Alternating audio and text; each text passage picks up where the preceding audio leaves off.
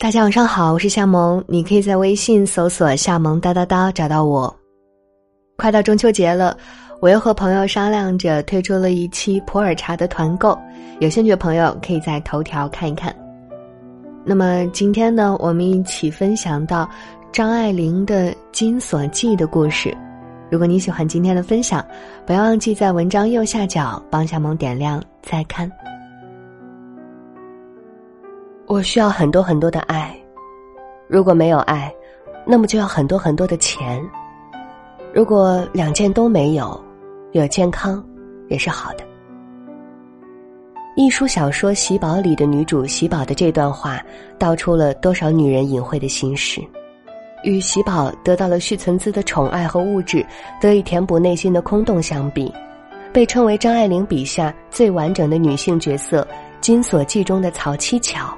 无疑是可恶、可怜、可悲、可叹的。曹七巧本是麻油店老板的女儿，少女时代的七巧略有几分姿色，性情又爽直泼辣。肉店里的伙计、裁缝的儿子都喜欢跟她调调情，她也不以为处。本来她完全可以同周围其他女孩一样，嫁一个普通人家。男人或许也会有几分真心，过上不算富庶，但也衣食无忧的小日子，一辈子也就这么平平淡淡过去了。然而，他被贪图金钱和权势的兄嫂卖给了簪缨望族江家。在那个年代，女孩嫁给地位悬殊的人家，不外乎做田房或者做小。然而，江家二少爷很特殊，他身患骨痨。常年躺在暗昏昏的紫南大床上。这是具没有生命的肉体，他身上的肉是软的、重的，就像人的脚有时发了麻，摸上去那感觉。嫁给江家，风光的是娘家，痛苦的是自家。这场错误的婚姻是曹七巧一生痛苦的开始。曹七巧除了要常年面对这个有名无实的丈夫外，还要经受豪门妯娌的歧视和排挤，还要熬过情与性常年匮乏导致的如蚁噬骨的心灵痛楚。对于一个年轻女子来说，这样的摧残无疑是毁灭性的。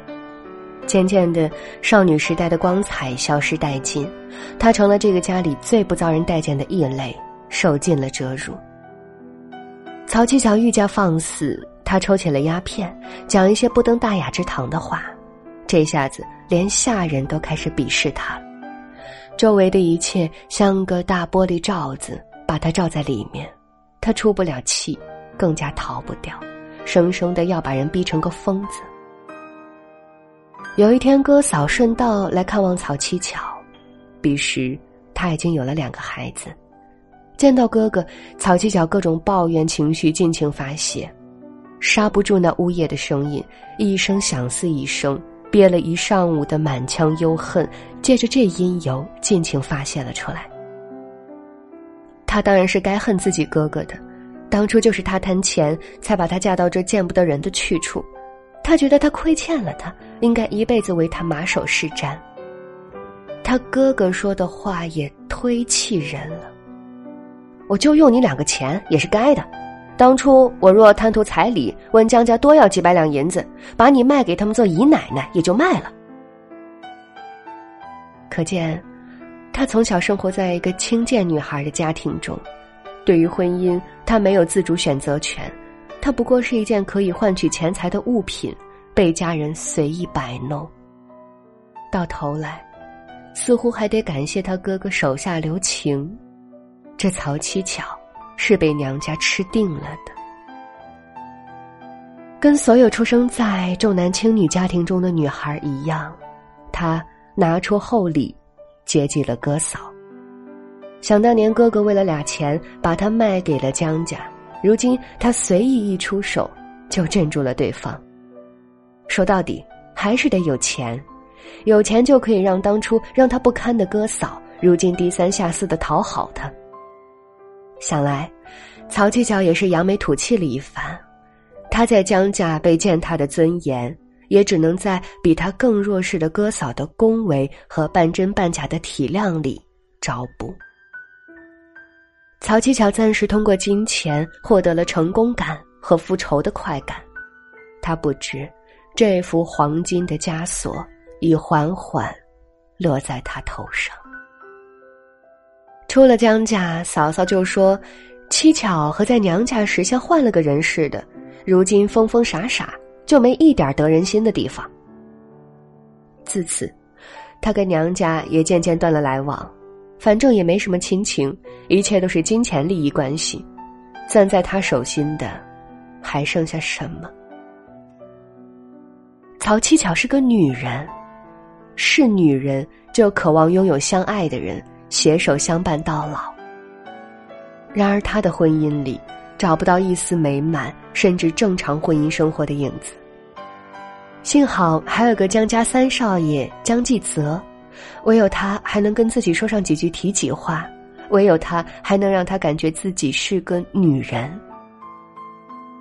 江继泽又是个什么样的人呢？他不过是一个喜欢流连于风月场所的纨绔子弟。七巧主动接近他，各种明示暗示。难不成我跟了个残废的人，就过上了残废的气，沾都沾不得？心里闹饥荒的人总是这样，哪怕是饮鸩止渴，为了索取温暖，总有无穷的勇气。然而张继则再轻佻，也就只是心里动了动，捏了捏曹七巧的脚。家里人怎么可以招惹？他心里明镜似的。一时的兴致过去，躲也躲不掉，踢也踢不开。况且曹七巧那张大拉拉的嘴，什么事都能闹得人尽皆知。十多年里，他一人默默饱尝相思之苦。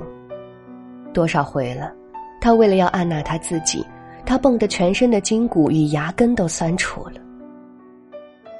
杨绛曾给钟书和写过一封信，信中说张爱玲笔下的女子。都是性饥渴者。从小到大都感受着周围人满满爱意的杨绛，大概永远不会懂，被伤害很深的人极少体验到爱。长大后，他们根本不知道爱是什么，因此失去了爱人的能力。在无爱者眼中，爱或许只是床笫之欢，因为缺乏，所以饥渴。所以拼命索取，可怜又可悲。时光荏苒，婆婆和丈夫去世了，江家分了家，曹七巧终于得到了她忍辱负重这么多年换来的财产，可以大团圆结局了吗？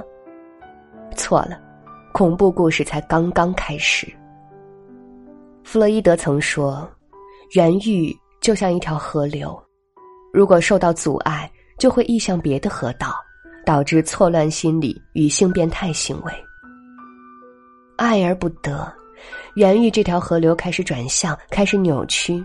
曹七巧开始疯狂的守护手里的钱，对他来说，这可是安身立命之本。这钱是他熬尽了青春和全部心血换来的，他把钱牢牢攥在手心，张开血红的眼睛，生怕被人算计了去。那天，江继泽突然来找他，他的心是殷勤而欢喜的。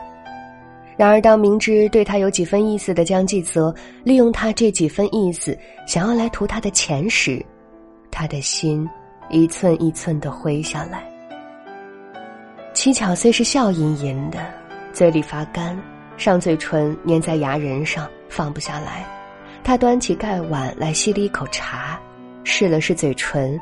突然把脸一沉，跳起身来，将手里的扇子向纪泽头上滴溜溜掷过去。他竟然打他，他当他是疯了。纪泽走了，他又跑到窗口看他。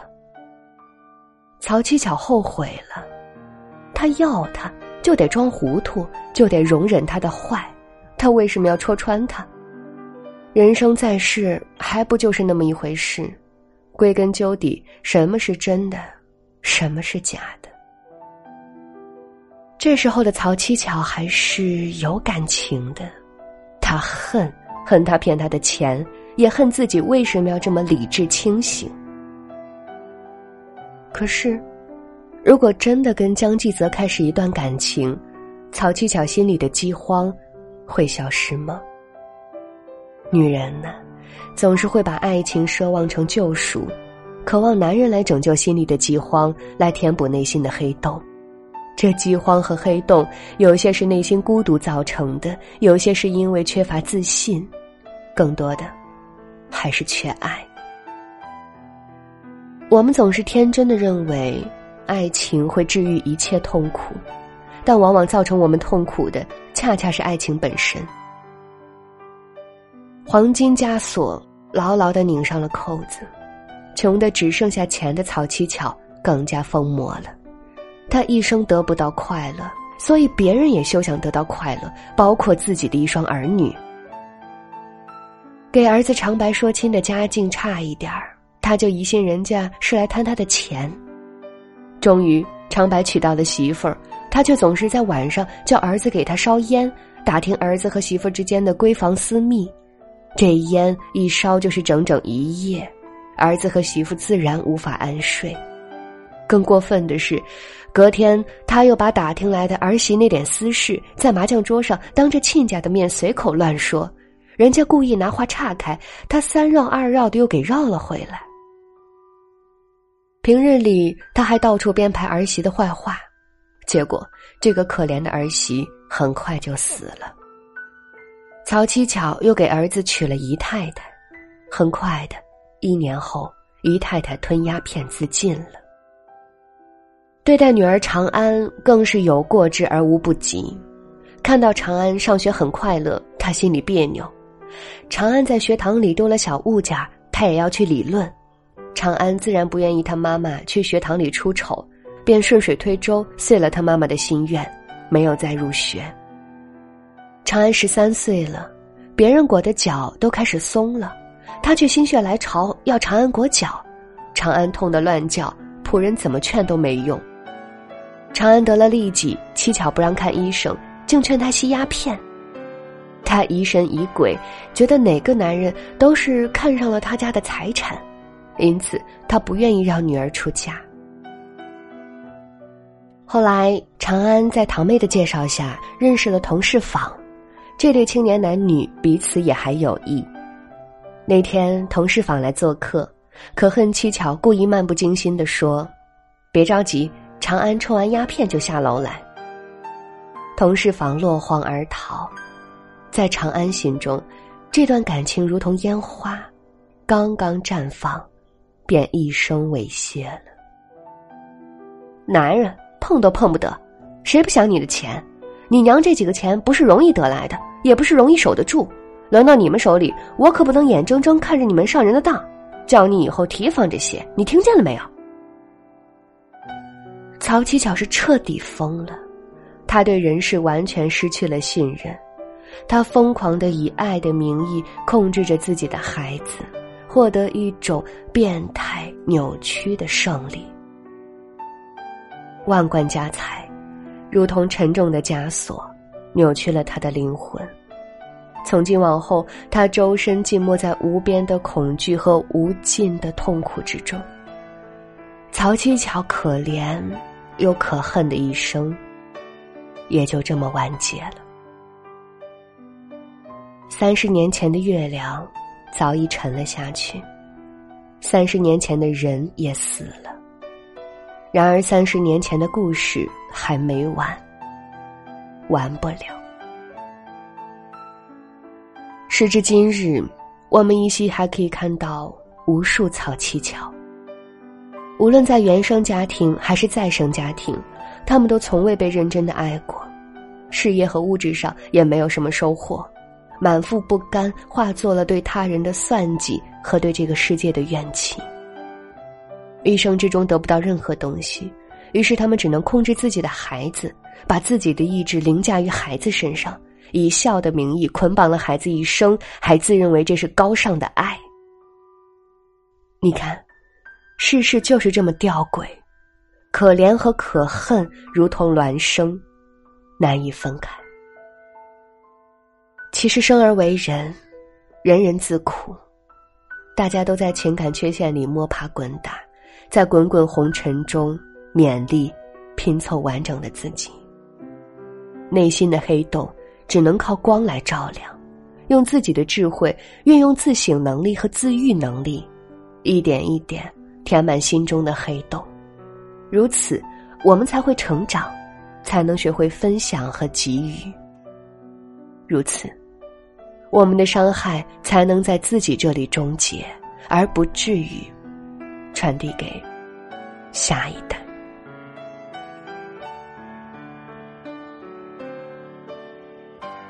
好了，这篇文章就和你分享到这里，记得点亮再看。我是夏萌，祝你晚安，我们下期见。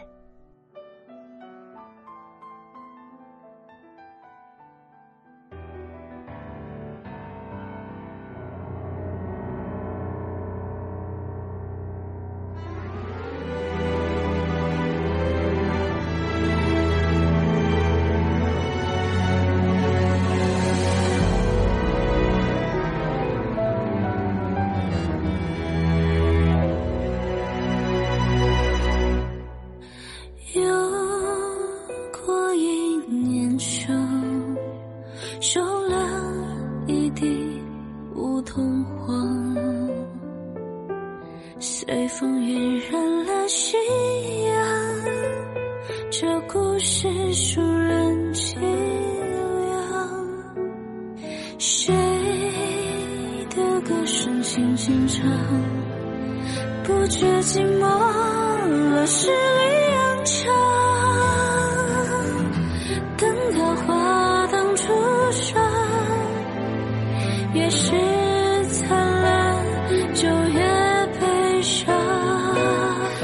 谁在心事里终于了几场日西与有天